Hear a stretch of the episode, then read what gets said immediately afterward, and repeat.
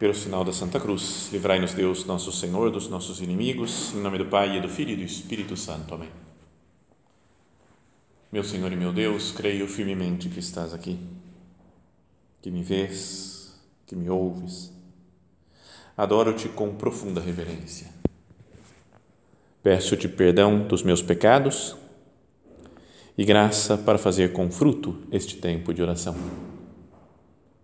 Minha Mãe Imaculada, são José, meu Pai e Senhor, meu anjo da guarda, intercedei por mim.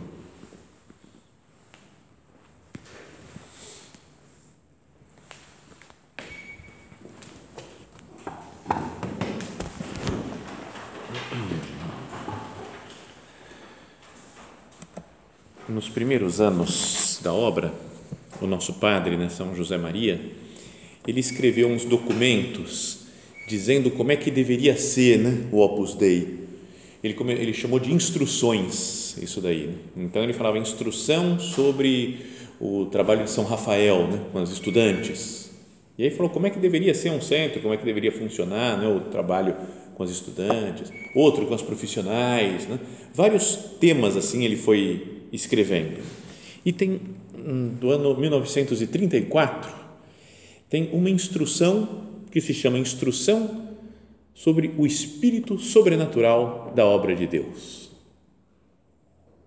E o que ele quer dizer? Ele fala assim que a obra é algo divino, foi Deus que quis, foi Deus que inventou a obra. Né? Não fui eu que criei, eu que, que tomei essa decisão de fazer o Opus Dei, mas é algo inspirado por Deus. E nessa instrução tem uma frase dele lá super é, conhecida, que ele fala que ele queria gravar fogo nas almas das pessoas, essas três considerações. E ele fala três frases. A primeira, ele fala: a obra de Deus vem cumprir a vontade de Deus. Portanto, tende uma profunda convicção de que o céu está empenhado em que se realize. Primeira coisa, a obra existe para fazer a vontade de Deus e, portanto, o céu inteiro, Deus, né, o Pai, Filho e Espírito Santo e Nossa Senhora, todos os anjos, todos os santos, estão empenhados em que o Opus Dei vá para frente, que se realize. Depois, o segundo ponto, ele diz assim, ó, quando Deus Nosso Senhor projeta alguma obra em favor dos homens, pensa primeiro nas pessoas que há de utilizar como instrumentos e comunica-lhes as graças convenientes. Então ele pensa em quem que vai trabalhar nesse negócio e dá a graça conveniente para as pessoas. E terceiro ponto, ele fala assim: essa convicção sobrenatural da divindade do empreendimento, né, a gente se convencer de que o Opus Dei é algo divino, acabará por dar-vos um entusiasmo e um amor tão intenso à obra que vos sentireis ditosíssimos, né, felicíssimos, sacrificando-vos para que a obra se realize. Então, queria que nós meditássemos agora, né? nós tivemos nessa última semana, na festa do dia 2 de outubro, né? que foi a fundação da obra, ontem, na festa dos, de 6 de outubro, que foi o dia da canonização de São José Maria. Então, é bom nesse momento agora, para esse, nesse nosso recolhimento, para, para pensar que a obra é algo divino. A obra de Deus vem cumprir a vontade de Deus. Então, que hoje nós pensemos agora na nossa oração, na conversa aqui com Cristo, para Jesus, me, me faz entender que esse negócio que você inventou aí, de Opus Dei, é seu mesmo. É obra de Deus. Não foi invenção de um santo, não foi uma sei lá, um pensamento de falar, vamos organizar umas coisas, fazer umas atividades, montar centros culturais assim em todos os lugares do mundo. Não foi alguém que sentou, um grupo de gente que sentou para organizar coisas, mas surge da vontade de Deus. E ao longo da história da obra, se a gente fosse acompanhando a história da obra, a gente vê que tem atuações claríssimas de Deus. Tem umas coisas super miraculosas assim que aconteceram. Como aconteceram em outras instituições também, né, que Deus quis a gente vê, toca com as mãos, quando Deus, não sei, ele, ele atua e faz um milagre lá. Por exemplo, na história da obra, sabem que teve o, um primeiro sacrário que o nosso padre queria, ele queria montou o primeiro centro da obra que ele montou, aí ele fez um oratório e colocou lá o sacrário. Só que ele não tinha dinheiro, né? ele queria colocar lá o sacrário, mas não tinha dinheiro para comprar o sacrário, para comprar os materiais lá, assim, os castiçais, cruz, né? que tem dentro de um oratório. Então ele falou: vamos rezar para São José. Pedir para São José, né? porque ele, ele cuida de Jesus, então ele vai cuidar de Jesus no sacrário também, na Eucaristia. Então começou a rezar, rezar. De repente, um dia, tocaram a campainha, foram lá ver o que, que era. Um senhor de barba, ninguém sabe quem é, tinha deixado lá um pacote. Abriram o pacote e estava todo o dinheiro que precisava para fazer o oratório. Você fala, cara, é, você fala, parece que foi o próprio São José, vai, digamos assim, que foi lá e entregou pessoalmente. Né? Não é? Ou outro momento né, super famoso, né, conhecido da história do Opus Dei, quando o nosso padre estava durante a Guerra Civil Espanhola ele estava na em Madrid e aí mas estava correndo sério risco de vida. Ficou escondido muito tempo né? Porque bastava ser padre ou ser católico ser reconhecido como católico e era perseguido era morto né? Morreu acho que um terço dos bispos foi assassinado vários né? Vários padres foram mortos. E então ele estava lá em Madrid com a sua família com as pessoas da obra as primeiras pessoas e aí começaram a insistir para ele, falou, padre, o senhor tem que fugir para o outro lado da Espanha, onde não está tendo guerra. E o único lugar que dá para fugir é subir pela, vai lá para Barcelona, depois sobe, ultrapassa a cadeia montanhosa lá dos Pirineus, entra na França e depois entra pelo outro lado e entra no norte da Espanha, fazer um, um giro assim.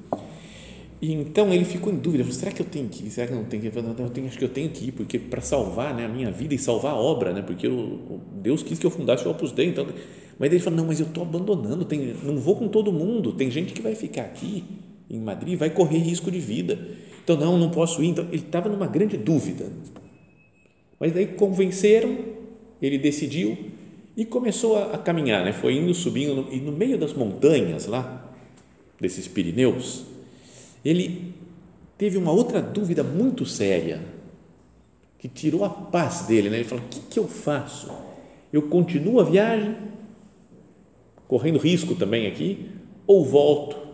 Não é para dar apoio para as outras pessoas da obra que ficaram em Madrid e não conseguia decidir, né? pedia luz para Deus, pedia, né? e aí ele fez um negócio que ele não costumava fazer não, mas fez aquele dia. Pediu um sinal para Nossa Senhora. Falou, minha mãe, eu quero uma rosa de madeira, é? se for para eu passar, eu quero encontrar amanhã uma rosa de madeira, se eu tiver que continuar a travessia e chegar lá, me salvar do outro lado da Espanha. Então, você, cara, você está no meio da selva, do mato, lá, no alto das montanhas, vai encontrar uma rosa de madeira. Você fala, como assim? Mas tinha uma igreja que tinha sido queimada, destruída, e aí ele entrou naquela igreja no dia de manhã, ele não conseguiu nem dormir direito. De manhãzinha ele acordou e foi lá e encontrou uma, uma imagem que tinha sobrado, acho que de Nossa Senhora, tinha caído uma rosa de madeira.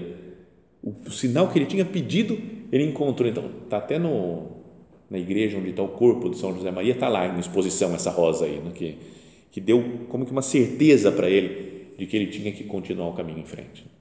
Então, você fala, tá, esse negócio de que o céu está empenhado que a obra se realize é muito verdadeiro.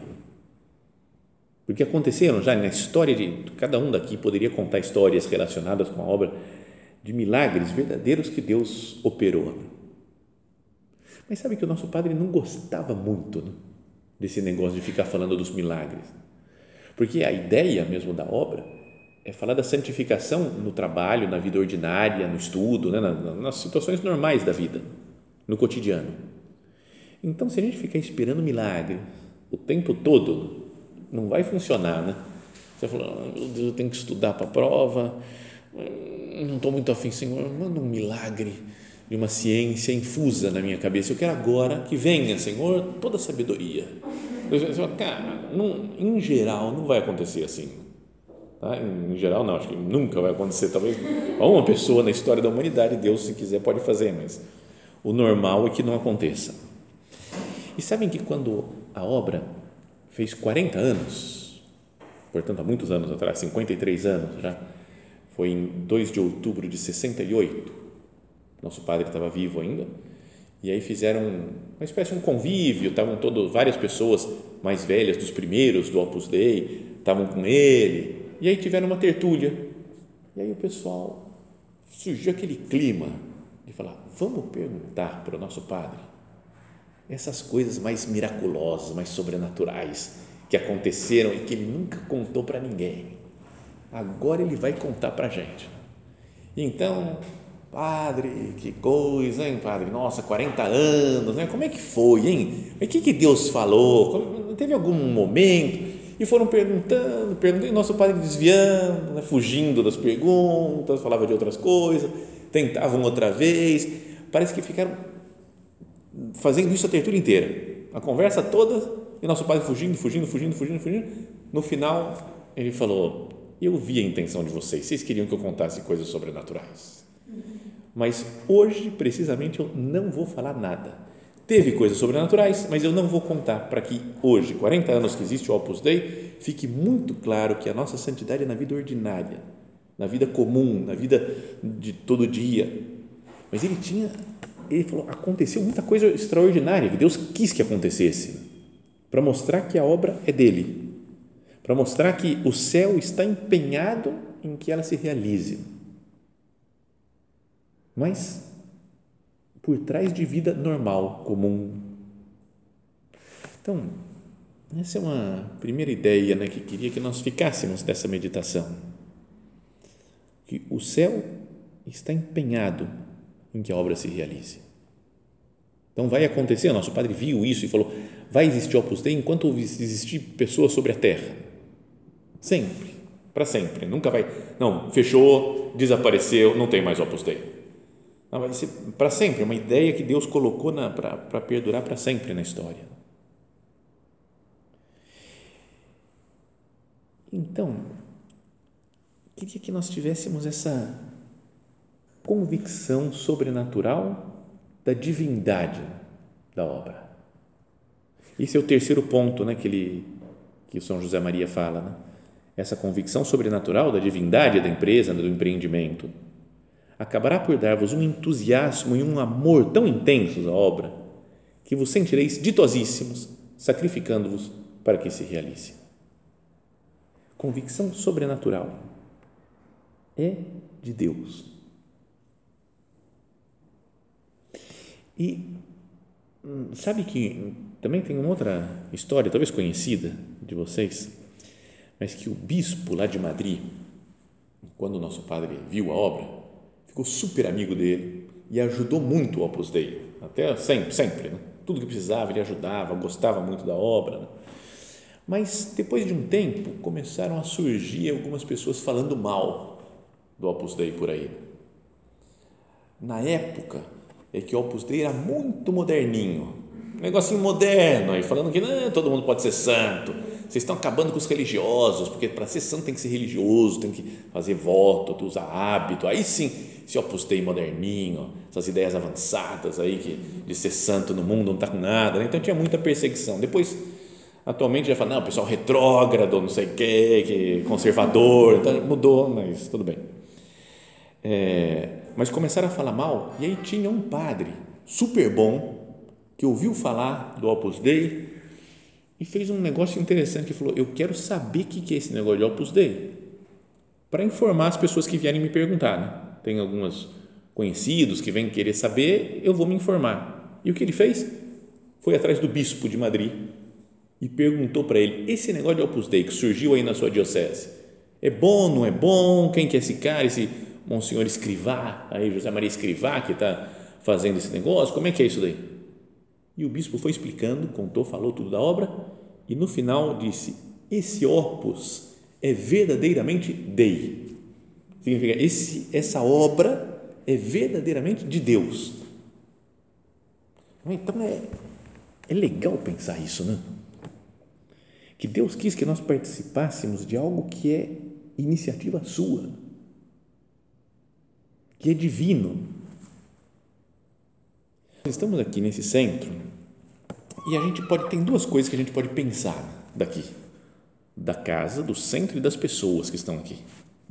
Uma é que o pessoal é super legal, não é? E que a gente fala, cara, é demais essa turma aqui. Nem sei se dão bem, né? Em geral, vocês, nossa, esse povo é muito bom, cara, show de bola e tal. E é bom que seja assim, mas se ficar só no como o pessoal é legal, a gente não vai muito para frente. Né? Porque de vez em quando a pessoa ficou meio chata, então não, não é? E a outra coisa, o oposto, que é ver os defeitos das pessoas. No começo parece todo mundo santo. Sei lá, a primeira vez que a gente vem no centro da obra e fala, nossa, santidade, aqui, aqui é santidade. Depois você vai conversando com uma, com uma, fala, essa aqui não é tão santidade assim. Depois você vai ver com outra, e depois outra, e outra, e você vê que é todo mundo normal. E todo mundo procura fazer o bem, que quer fazer a vontade de Deus, mas que tem seus defeitos, seus, né? todos os tipos, todos os sete pecados capitais a gente tem. Então, essa visão que vê só o lado legal, que o pessoal é legal, turma, gente boa, ou que fala, o pessoal está tudo cheio de defeito, as duas acabam tirando um pouco essa noção da, de que é algo divino o Opus Dei, que é iniciativa divina, que não importa se o pessoal é legal ou chato, se é pecador ou santo, o importante é que, o mais importante, né, seria bom que fosse todo mundo legal e todo mundo santo, né?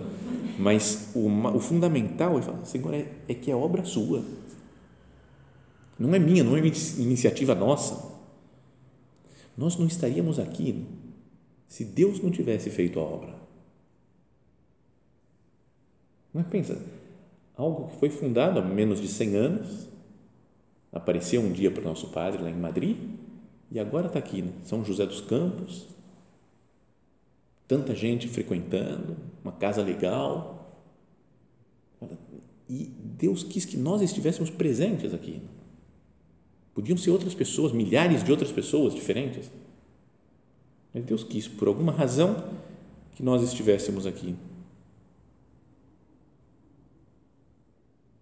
Mas isso mostra, não sei, que a obra é dele, né? que ele que foi guiando o Opus Dei. Então eu, eu vejo a obra como algo de Deus. Apesar dos defeitos das pessoas, apesar dos, das impressões que eu acho que poderia ser de um jeito, poderia ser de outro jeito. Sabem, é conhecido também aquilo do nosso padre, do São José Maria, que ele antes ele era mais, digamos assim, mais maravilhado né, com a igreja, o Papa. Né? Ele falou que ele tinha um amor muito espanhol pelo Papa. Aí daí ele mudou para Roma e passou a primeira noite, ele passou rezando a noite inteira, acordado, olhando para o apartamento do Papa. Ele ficou numa, numa varandinha assim, ó, que dava lá para a janela do quarto do Papa, e ele ficou lá, começou a rezar, rezar, rezar, rezar, rezar, rezar passou a noite inteira rezando sem dormir e por causa por, pela emoção de estar lá junto, pertinho do Papa. Só que daí ele falou para alguém isso. E aí viu que um monte de gente começou a rir, é inocente, fica rezando pelo Papa. Então, pegou mal. Aí ele foi vendo o ambiente, às vezes, da igreja, gente que não era muito exemplar. Né? Então, ele falou que ele foi ganhando um amor mais teológico pelo Papa. Não só apoiado nas circunstâncias, nas pessoas, na festa, mas um amor mais profundo, mais divino. E aí ele falou, uma vez, como ele rezava às vezes o credo, fala creio, na igreja una, santa, católica e apostólica. Então, aí ele estava rezando junto com uma outra pessoa, com outro um bispo, acho que era, monsenhor, e depois de falar isso, ele falou: creio na igreja una, santa, católica e apostólica, apesar dos pesares. Creio no Espírito Santo. O cara falou: como assim? Como apesar dos pesares? Tem que crer. Ele falou: apesar dos teus pecados, dos meus pecados, apesar das misérias do povo, a gente continua crendo na Igreja Católica. Então, acho que da obra, como a obra é uma partezinha da igreja, podia se dizer a mesma coisa. Eu creio na divindade da obra, apesar dos pesares, apesar dos nossos defeitos, porque eu vejo que essa daqui tem esse jeito, essa daqui tem aquele outro, essa daqui me respondeu mal, essa daqui. Eu creio porque a obra é de Deus. Apesar dos pesares, apesar das nossas deficiências, das nossas misérias. Então, então a primeira ideia é essa daqui, que o céu está empenhado que a obra se realize. A terceira, que a gente falou em segundo lugar, é isso, é essa convicção sobrenatural da divindade do empreendimento, acabará por dar um entusiasmo e um amor tão intenso pela obra que eu, eu me sacrifico para que ela se realize, porque eu vejo que é de Deus e eu quero trabalhar no negócio de Deus. Mas aí vem o segundo ponto que eu queria falar agora. Quando Deus, nosso Senhor, projeta alguma obra em favor dos homens, pensa primeiro nas pessoas que há de utilizar como instrumentos e comunica-lhes as graças convenientes. De alguma forma, todos nós somos instrumentos para fazer a obra. Estamos aqui, às vezes convidamos nossas amigas, falamos de Deus para os outros. Então, estamos fazendo a igreja, pregando o evangelho, fazendo a obra. E é preciso lembrar que Deus nos comunica as suas graças para isso. Mas, Senhor, eu não estou sozinho, Jesus. Obrigado, porque não são as minhas forças que vão ajudar a fazer a obra, porque eu sou muito fraco, muito limitado, mas é a Sua graça. E essa consciência que Deus me dá graça para ser santo, vivendo esse espírito do Opus Dei, deve me dar, por um lado, por um lado não, pelo, pelo, pelo mesmo lado, esperança em duas situações, na vida espiritual e no apostolado. Porque às vezes a gente pode pensar, não melhoro, sou muito ruim. Deus consegue me santificar. Ou pensar no apostolado, as pessoas não vão para frente, ninguém melhora, é todo mundo ateu. De vez em quando a gente tem umas visões assim. Deus dá graça. Não é que de vez em quando a gente fica mais focado na nossa fraqueza, por exemplo. Parece que o mais fundamental é que eu sou fraco, que eu sou miserável, que eu não conheço, não consigo melhorar, que eu caio sempre nos mesmos defeitos, mesma miséria. E daí junto com isso vem um sentimento de tristeza, eu achava legal esse negócio de Opus Dei quando eu conheci. Falava de ser santo. Eu falei, nossa, que demais, vamos ser santo. Mas agora, no meu caso, acho que não, não rolou. Não rolou. Achei que ia ser de boa, mas não, não, não foi. Então, acho que não dá mesmo. Então, a gente já fica meio triste, desânimo. Fala, ah, é bonito, né? A ideia, assim como ideia, Opus Dei é bonito, mas na prática não dá, né? Porque a gente é muito fraco, a gente é muito miserável, não pessoal não quer saber mais não, né? a igreja está falindo, está tudo, sabe? O pessoal tá meio, fica meio mal, assim, meio deprê. Com aquela sensação de incapacidade. Se a gente coloca as forças da nossa vida só na nossa capacidade, então é para desanimar mesmo. Mas vamos lembrar isso daqui, né? O céu está empenhado em que a obra se realize e Deus dá as graças convenientes eu tenho graça de Deus. E é isso que nos dá fortaleza. Lembra aquela passagem da segunda carta de São Paulo aos Coríntios? Que ele fala assim, ele começa a narrar né, as coisas que ele viu, que Deus mostrou para ele. Parece que o São Paulo foi arrebatado para o céu lá e viu umas coisas que acho que só ele até hoje viu, né? Quer dizer, o pessoal que já morreu já está vendo também, né? mas ele, aqui na terra, acho que ninguém viu o que ele viu. E então ele fala, depois de contar isso daí, ele fala: e para que a grandeza das revelações não me enchesse de orgulho, porque ele podia ficar super orgulhoso. Né? Ah, cara, eu vi umas coisas que Deus mostrou só para mim, não mostrou para vocês, não. Então o cara fica todo se achando. Né? Então, por isso, né, para ele não ficar orgulhoso, foi-me dado um espinho na carne, um anjo de Satanás para me esbofetear, a fim de que eu não me torne orgulhoso. Então, tem várias teorias aqui, estudiosos, exegetas, tentam falar: o que é esse espinho na carne? O que é esse anjo de Satanás que esbofeteia? Então, podia ser algum defeito dele, algum pecado, não é? podia ser alguma doença, alguma coisa que mostrava que ele era frágil. Já contei isso daqui, perdão por ser repetida a história. Mas uma vez estava indo para o Rio de Janeiro, de carro, e aí estava com um amigo, paramos para tomar um café, um cafezinho só no meio da viagem. E aí entrei lá, ele viu roupa de padre, um, um atendente, falou: Padre, sua bênção. Fez um escândalo assim: Deus te abençoe, filho. E aí fala: padre, só Jesus mesmo, né? Jesus é tudo de bom, né, padre? Gritando assim, no meio do povo, lá assim, na padaria. Ele fala: É, Jesus, sem Jesus não dá nada. Aí ele saiu, foi arrumar um negócio para outro lado. Aí voltou, passou por mim e falou assim: Padre, eu amo esse homem, Padre, eu amo esse homem. Isso, beleza, ama Jesus, isso mesmo, tem que amar, sabe? Mas ele não sabia muito mais como o que falar com ele. Aí, de repente, lá de longe, ele virou, olhou para mim e falou: O problema é o espinho na carne, Padre, o espinho na carne. Não precisa contar qual que é o teu espinho na carne, deixa, deixa, tranquilo, Deus te abençoe. E aí fui embora, acabou. Tomei meu café e fugi. Mas, então, sempre que leio esse negócio, lembro desse homem aí meio agitado. Então, mas o São Paulo também, então ele tinha um espinho na carne, tinha um negócio que não, não ia para frente.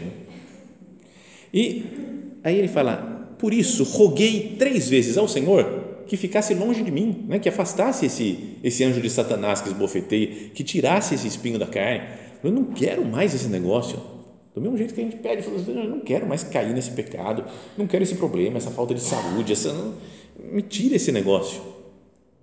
Mas o Senhor disse: Basta-te a minha graça, pois é na fraqueza que a força se realiza plenamente.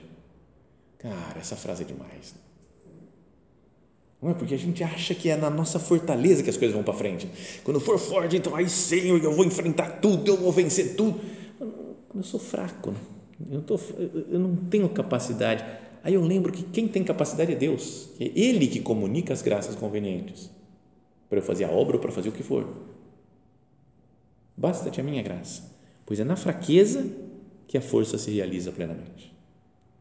E aí São Paulo ouviu isso de Jesus e diz: Por isso, de bom grado me gloriarei das minhas fraquezas, para que a força de Cristo habite em mim. Eu falo, obrigado mesmo, porque eu sou fraco. Porque agora a força que eu tenho vai ser sua, não vai ser minha. Então pode habitar em mim a sua força. Se é na fraqueza que a força se realiza plenamente, na fraqueza pessoal se realiza plenamente a força de Cristo. Então, de bom grado me gloriarei das minhas fraquezas para que a força de Cristo habite em mim. E me comprazo, fico regozijo, pulo de alegria nas fraquezas, nos insultos, nas dificuldades, nas perseguições e nas angústias por causa de Cristo. O cara tem que estar lá no sétimo céu mesmo, né? De, eu gosto e me alegro das minhas fraquezas, dos insultos que eu recebo, das dificuldades que eu passo, as perseguições que eu sofro, as angústias por causa de Cristo. Pois quando sou fraco, então é que eu sou forte. Quando eu sou fraco, quando eu não confio nas minhas forças, na minha capacidade, mas na força de Deus, então, Deus pode fazer milagres, como fez na história da obra, na história na vida santa do nosso Padre. O céu está empenhado em que a obra se realize. Essa convicção sobrenatural da divindade do empreendimento deve dar uma alegria para trabalhar para fazer a obra, para expandir o Evangelho. E Deus comunica as graças convenientes para cada um de nós. Vamos considerar isso, né, por ocasião dessa nosso recolhimento agora nesse mês de outubro, em que se comemora essas festas né, da fundação da obra, da canonização do nosso Padre, e que isso preencha a nossa alma. Deus quis que eu estivesse aqui, né, que cada um de nós estivesse aqui, e nos dá as graças para que nós sejamos santos no cotidiano, santificando o nosso trabalho. E tendo como mãe Santa Maria, que é padroeira do Opus Dei, né, e que cuida de cada um de nós nesse caminho para a santidade.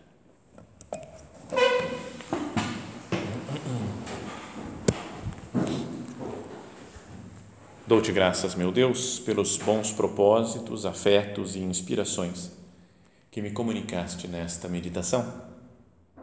Peço-te ajuda para os pôr em prática. Minha Mãe Imaculada, São José, meu Pai e Senhor, meu anjo da guarda, intercedei por mim.